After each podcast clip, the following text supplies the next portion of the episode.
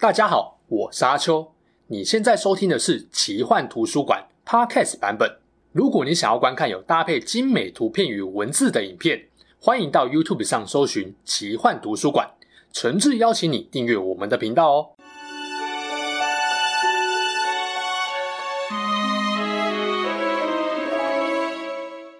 Hello，大家好，我是阿秋，来聊聊神秘奇幻的主题故事。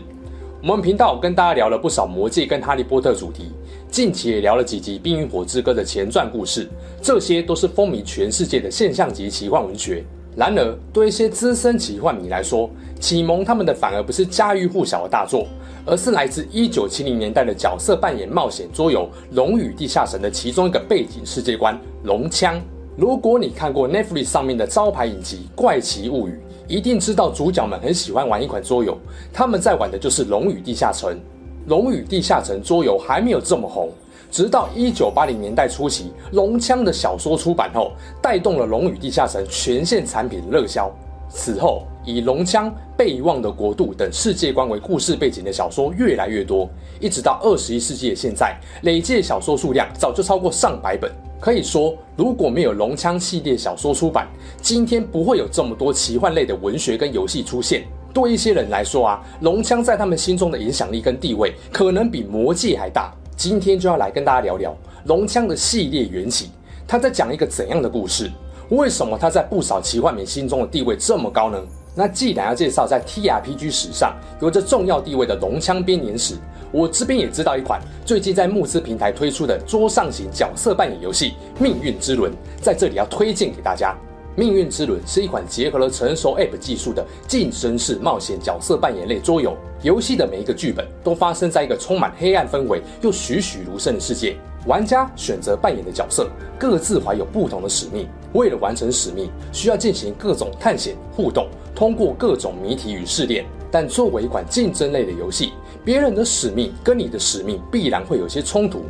例如说，你要拯救的 NPC 可能是对方要暗杀的目标，想完成使命，就势必得跟其他玩家明争暗斗，或从各式各样的线索跟人际关系中找到最有效率、率先完成自己使命的方法。独特的 App 系统会很明确告诉你接下来可以怎么做，而做了某些事情的后果，则需要玩家自己判断跟推测。游戏呢，只需要五分钟的教学就能够顺利开始，不用怕搞错规则。而 App 也能够直接带入故事剧情，让所有人都尽情享受 TRPG 带来的乐趣。想了解更多游戏资讯吗？千万不要错过影片结尾关于命运之轮更详细的介绍跟游玩画面哦。由于龙枪是世界上第一个商业化的桌上角色扮演游戏《龙与地下城》的其中一个世界观，所以先简单介绍一下《龙与地下城》这个桌游到底是什么东西。一九五零年代，托尔金创作了《魔戒》中土世界，因为设定的精灵、矮人、人类等种族，以及各种不同职业、不同的武器装备，甚至是多元的怪物，让大家对于奇幻世界到底可以出现哪些东西有了基本的概念。但因为托尔金的故事只是写在纸上的文学小说，只能够脑中想象奇幻世界的冒险旅程，难免让人觉得不太过瘾啊。到了一九七零年代，就有人尝试把这些奇幻要素具体化和规则化，制作成可以在一张桌子上进行多人游玩的角色扮演游戏。一般来说，会需要三到五个人共同进行，其中一个人是游戏主持人。在《龙与地下城》这类的 TRPG 中，游戏主持人又叫做地下城主，简称 DM。这个人在游戏中负责解说剧情，负责扮演村民、怪物这些非玩家角色，也负责记录游戏时间，甚至是对玩家的行为做出裁决等等。如果你有看《怪奇物语》第四季，艾迪在游戏中的角色就是地下城主。地下城主在游戏过程中的权力非常大，可以说主导着游戏的风格跟走向。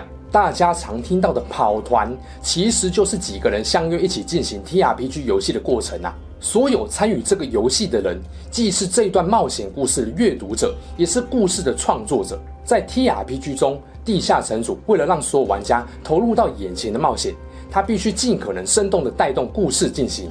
尤其如果地下城主拥有很强的想象力，就会让每场冒险变得更独特、更精彩。但也不是每个地下城主都这么有想象力啊！这个时候就必须依赖别人做好的冒险剧本当做范本来参考。在《龙与地下城》中，代表玩家冒险的世界背景又被称为战役设定，以剑与魔法的类别为大宗。例如，这支影片要介绍龙枪或是被遗忘的国度，就是由制作《龙与地下城》的游戏公司 TSR 所推出的。除了官方推出的战役设定外，地下城主也可以透过自己的想象力来创作新的世界背景。举例来说，魔界中土世界就可以是一个战役设定。但如果你不喜欢里面精灵长生不老、矮人贪财顽固的设定，你也可以自己做修改。可能在你创作的世界观中，精灵的寿命只有人类的一半，矮人是最擅长使用弓箭的种族，甚至魔法师放魔咒消耗的不是魔力，而是寿命等等的。龙枪作为《龙与地下城》的一个战役设定，为什么在奇幻界的影响力会这么大呢？主要原因是在这之前，大部分玩 D N D 都是自己一群人主持创作并游玩自己的战役世界。直到1984年，玛格丽特·魏斯和崔西·希克曼运用他们的想象力跟栩栩如生文笔，把游玩的冒险经历写成了小说，然后被 TSR 公司出版后一炮而红。龙枪的故事很快在整个 D N D 桌游世界中传开来。这套书就是《龙枪编年史：秋木之巨龙》，甚至也有不少本来对 D&D 没什么兴趣，但在书店中阅读了龙枪小说后，直接把这套桌游跟相关的冒险模组买回来玩的。TSR 公司本来对出版《龙枪编年史：秋木之巨龙》没有太大信心，因为两位作者在 TRPG 游戏界跟小说界都是名不见经传的菜鸟啊。想不到，因为小说太红了，连带让 TSR 为龙枪系列不断推出新产品。不只是官方的设定，许多玩家跟作家也为龙枪这个世界观创作了很多同人小说。这点就有点像是克苏鲁神话，整个系列渐渐变成一种半开放式的集体创作。光是官方自己承认的系列书籍，至今就累积了上百本之多。龙枪编年史小说有三部曲。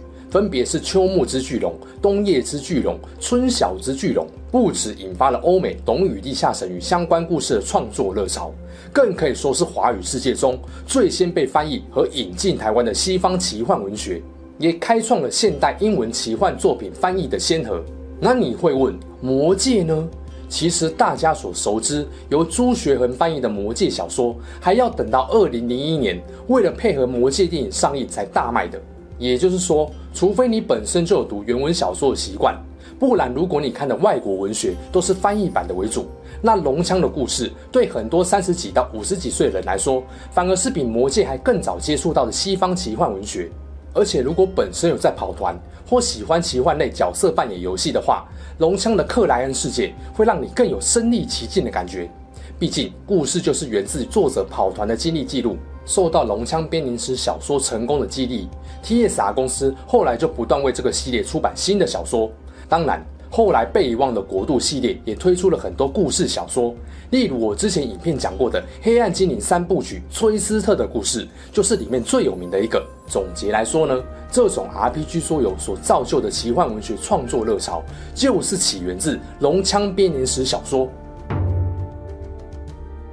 龙枪编年史》提供了 TRPG 玩家一个精彩的奇幻世界，能够在其中历险。尽管小说故事能跟桌游结合，这种代入感增强了很多人对小说的热爱。但数量众多、活动频繁的龙，以及几位性格鲜明的角色与彼此间的互动，也吸引了众人的目光。先谈背景，《龙枪》的故事发生在一个被诸神所抛弃、名叫克莱恩的世界中，所有的牧师都无法召唤真神的眷顾。因此，整个世界都陷入了混乱。这时候，邪恶的力量率领着大批恶龙军团趁虚而入。玩家所扮演的角色必须要设法找回牧师的力量，并且找到传说中受善神祝福的武器——屠龙枪，以驱赶或消灭恶龙。这系列的标题“龙枪”就是这样来的。在克莱恩这个世界中，有很多设定都跟三这个倍数有关。例如说，世界上由善良、中立、邪恶三种阵营构成，彼此形成了稳定的三角平衡关系。克莱恩的神界又分别代表三种阵营的主神，魔法师分成了三个阵营，每个阵营都属于自己颜色的法袍。例如，善良阵营的法师穿白袍，中立的穿红袍，邪恶的穿黑袍。而法师只能从自己阵营所属的月亮中吸取力量。在种族上，主要活跃的精灵族有三族。矮人也有三族，索兰尼亚骑士团与塔克西斯骑士团也各自分成三个位阶等等。龙枪编年史的小说故事一开始是为了服务游戏而创造的，而整个故事在设计时必须不断的扮演跟试玩。可以说，故事中许多人物的言行其实就是两位作者跟跑团伙伴在玩桌游的过程中创作出来的。举个例子，龙枪小说的一位作者希克曼的好友泰瑞·菲利普，在和设计小组一起测试游戏时，就扮演一位哑着嗓子说话、虚弱又邪恶的法师。没错，故事中最受欢迎的法师雷斯林就是这样出现在众人面前的。而他当天利用法术催眠了一群矮人的情节，也被加进了小说里面。桌游的游戏进行很依赖骰子，大部分时候你扮演的角色做一件事情能不能成功，就是看你骰骰子的运气了。如果你点数都骰得很烂，不止自己落赛，还可能拖累整个队伍。这种情况下，就不太可能像魔界的热狗拉斯打怪冒险都顺风顺水。事实上，龙枪故事的主要角色确实没有像魔界热狗拉斯这种神人，几乎都是普通的平凡人，会受到来自社会的压力，面临各种内心的挣扎。讲白一点，屠龙小队成员几乎只有小怪能够顺顺打，碰到强一点的精英怪或龙就落赛，常常处在团灭危机中。唯一比较强的是团队中的魔法师，但他却是里面看起来最可能背叛主角团、最靠近邪恶阵营的角色。关于克莱恩世界的历史，被史学家分成了好几个时代。常见的一种分法是以大灾变为分水岭。大灾变前分别有梦幻年代、光明年代与力量年代。接着大灾变发生，先是黑暗笼罩的绝望年代，以及大灾变三百三十二年后，因着邪神指示，恶龙与龙骑缔结盟约的巨龙年代。最后，在混乱之神被封印后，迎来的凡人年代。而龙枪最早出现的小说《龙枪编年史三部曲》，故事则发生在绝望年代中的长枪战争。那为什么克莱恩世界会在力量年代的末期发生大灾变呢？这场灾变是天灾还是人祸？就让我们从头说起。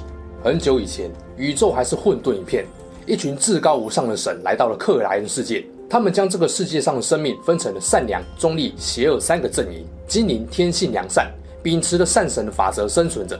他们因此得到神赐予的长寿与智慧。克莱恩的动物们没有自己的道德观，不属于善良或邪恶的一方，受到了中立之神的眷顾。而半兽人和地精生来邪恶，他们在邪恶之神的监控下彼此斗争，服从强者为王的铁律。因此，他们的心智上是扭曲的。性格也充满了暴力之气。人类这个种族则是最受诸神眷顾的一群，拥有可以自由选择的权利。简单来说，就是可以凭着自由意志来决定自己的未来跟目标，不受诸神的约束。虽然人类寿命很短暂，但也因此更懂得珍惜活着的分秒时光。性格上拥有极丰富的情感。这三种不同阵营的生命与力量，再加上人类的热情。推动了克莱恩世界朝璀璨耀眼的历史前进。随着各种生命的蓬勃发展，代表三个阵营的十八位诸神开始为了争取世界的主导权而进行角力。其中最积极介入人界事务、企图控管克莱恩的，就是黑暗之后塔克西斯。然而，善神之手的龙神帕拉丁知道，不管善良或邪恶，只要有一方取得了绝对的主导权，就会给这个世界带来灾难。只有在善恶之间取得平衡，才能让世界繁荣跟进步。中立的知识之神吉利安则保持着一贯的观望态度，他不干涉世界的运转，仅作为旁观者记录一切历史。整个克莱恩的历史就在善恶势力的交互摆荡下，时而征战，时而和平。这当中有不少英雄为了捍卫他们的故土大地而献出生命，但大致上维持了数千年的安定。直到邪神之手塔克西斯为了夺取克莱恩，发动了好几次的巨龙战争。克莱恩的龙族是自然界生物的王者，不但拥有各种强大能力，更拥有代表不同阵营的天性。邪恶的龙肆虐人间，善良的龙出来抵抗这些破坏善恶平衡的敌人。代表三种阵营，分别穿着白、红、黑袍的法师，也看出这个世界平衡如果被打破，会有怎样可怕的后果。他们放下旗舰，团结起来对抗黑暗恶龙大军。终于，在长期黑暗的笼罩下，一名手持神兵利器、名叫修马的骑士出现了。他是索兰尼亚骑士团的皇冠骑士，因为不愿意克莱恩在受到黑暗与战火摧残，挺身而出，费尽千辛万苦，最后他终于找到屠龙枪。与爱人浴血奋战，牺牲自己的生命跟爱情，击败了塔克西斯。塔克西斯发誓带着他的恶龙军团离开克莱恩世界，克莱恩也进入了历史上最繁荣的年代——力量年代。邪神之手离开了克莱恩，世界由索兰尼亚骑士团所守护。善神的律法引导了伊斯塔帝国建立。在这个年代中，各地的知识、学术与商业贸易蓬勃发展。伊斯塔帝国和周遭的精灵、矮人等种族也开始有了良好的商贸外交往来。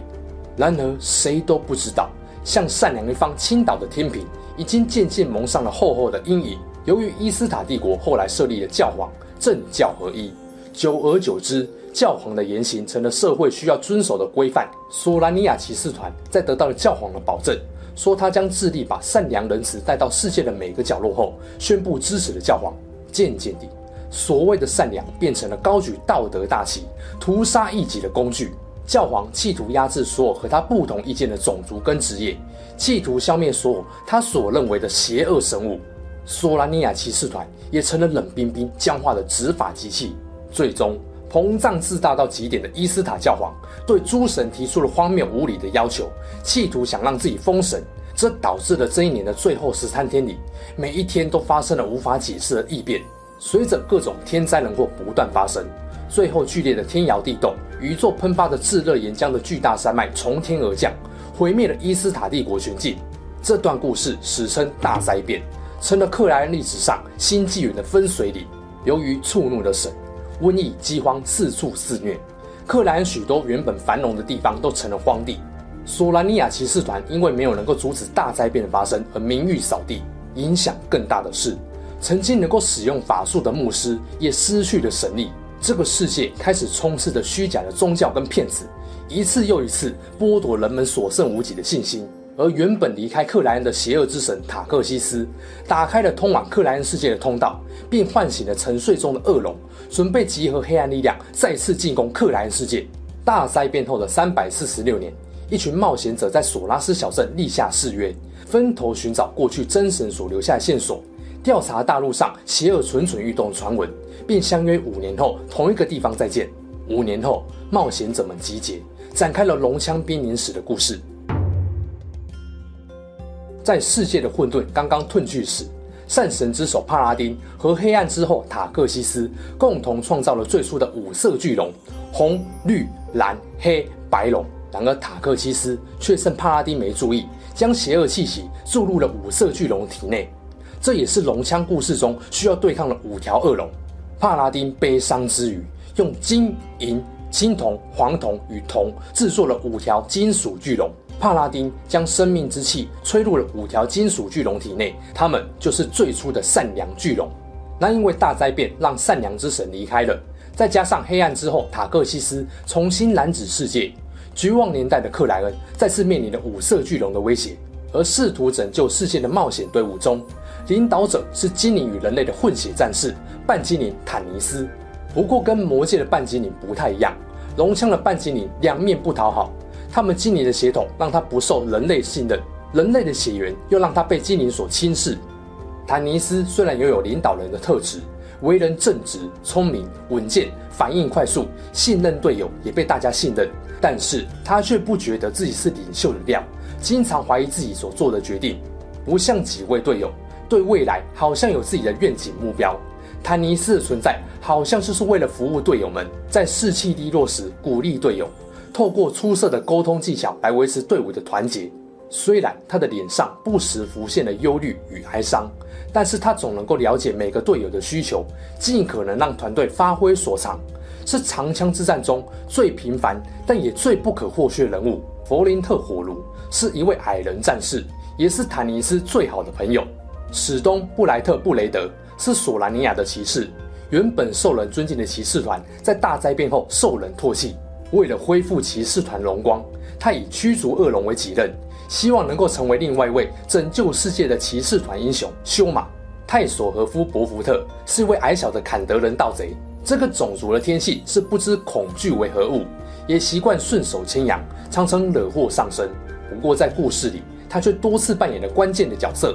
从他的身上也多次展现了乐观、好奇心的力量与价值。卡拉蒙与雷斯林这对双胞胎兄弟。可以说是整个龙枪系列最让人印象深刻的角色。这对兄弟也是龙枪编年史之后下一个三部曲《龙枪传奇》的主角。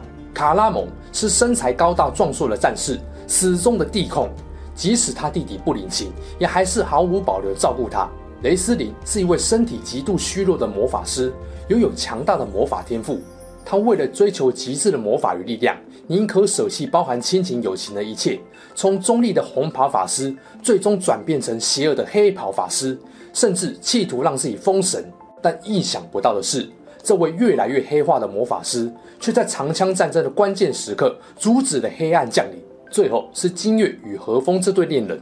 金月是魁苏族的公主，信仰医疗女神米莎卡的牧师，拥有强大魔力的蓝色水晶杖。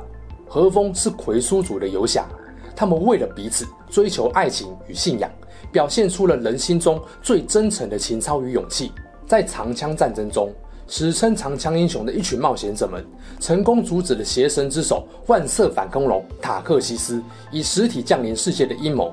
有趣的是，这些英雄们都不完美，也没有那么奇幻，顶多就是能力稍微不凡的普通人。他们会害怕，也会自私耍蠢，精灵射箭会射偏，战士无法以一挡百，法师要追求强大力量，要付出庞大代价等等。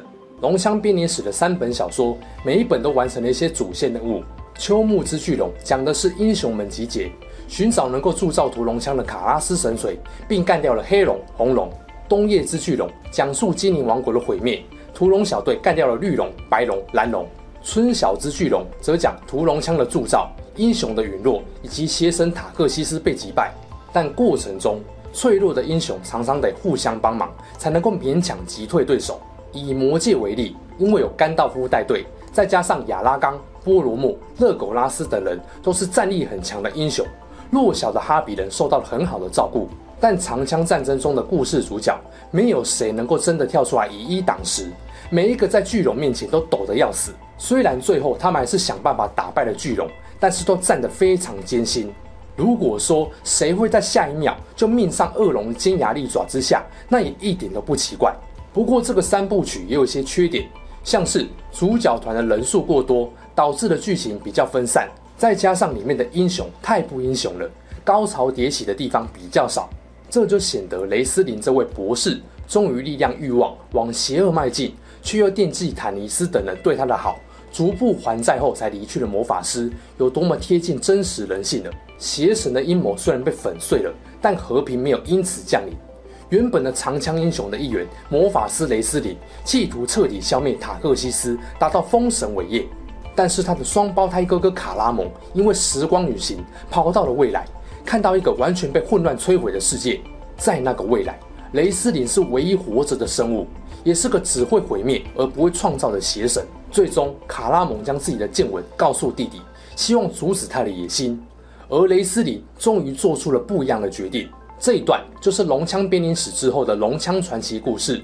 而《龙枪传奇》三部曲也成了这个系列最脍炙人口、也最好读、最好看的奇幻经典之作。龙枪这个系列为什么会成为奇幻界的经典作品？除了《龙枪编年史》是第一本被翻译成中文的西方奇幻文学，透过它才得以让华语圈的读者明白奇幻故事的魅力何在。在西方，《龙枪编年史》小说在当时也广受好评，带动了《龙与地下城》桌游与相关系列产品的热卖。有了龙枪系列的成功，《龙与地下城》的其他战役设定也渐渐知道该怎么吸引玩家、读者。西方奇幻文学的创作者也如雨后春笋般不断冒出，到现在将近四十年的时间，都还不断有新的作品诞生。虽然龙枪的世界观延续了魔界设定。但有不少魔界没有设定的细节，龙枪都做了很详细的定义。例如说魔法的架构、法术的施展方式、各个种族的生态、三大阵营以相对应的神跟神话等等。另外，对于龙的设定也远比魔界更巨细靡遗。我认为，喜欢西方奇幻龙族的人，龙枪绝对是你不可以错过的经典。至于里面的五色龙跟五大金属龙到底强度如何，有兴趣的话可以留言让我知道。最后，《龙枪》这部作品也很容易让人反思，怎样才算英雄这个问题。以魔戒为例，大家都知道甘道夫、勒狗拉斯、亚拉冈、精灵是强大的英雄，那哈比人佛罗多呢？如果佛罗多最后没有把魔戒丢到火山，导致整个团队在黑门之战中被索伦消灭，大家还会认为佛罗多是英雄吗？以龙枪世界观来说，小队的成员没有特别强的，可以说能够打赢恶龙都是靠彼此的互助合作。今天是因为恶龙被灭了，大家才认为坦尼斯这些人是长枪战争的英雄。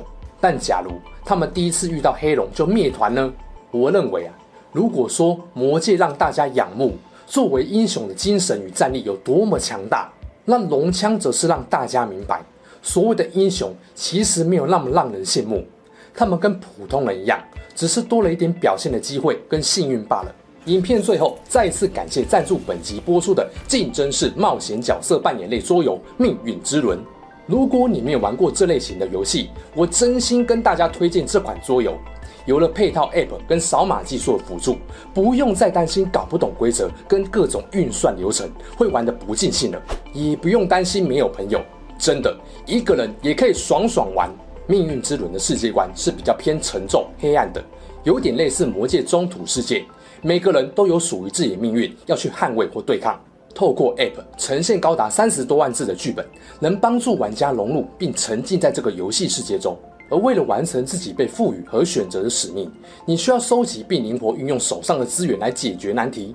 例如说，你看到一道门锁住了，如果你的力量高，就可以尝试撞开门，或是你也可以考虑用开锁工具。而你的抉择，除了影响自己接下来的命运，也可能影响其他人的旅途。要如何让自己的路走得顺，又能够克服其他角色的牵制跟阻挠，就是这款竞争式冒险桌游的醍醐味了。命运之轮最让我开心的，倒不是提供了大量精致的模型来提升游玩代入感，毕竟我认为这是一款成功桌游的基本。更重要的是，完善的人机互动机制，让整个游戏过程变得更加流畅。任何你在游玩桌游可能遇到的障碍，像是规则不熟、轮到自己的回合可以干嘛、故事接下来会因为哪些选择而有怎样的发展啊等等，配套的 App 都贴心帮你秀出来了。就连 NPC 对话跟剧情发展都能在荧幕上清楚看到，这点真的是传统桌游办不到的。诶，想玩玩看这款制作精美、设计完善的黑暗风 RPG 桌游吗？欢迎点击影片下方的资讯栏链接，透过我的专属链接预购，输入折扣码“奇幻图书馆”就能够再折六十元哦。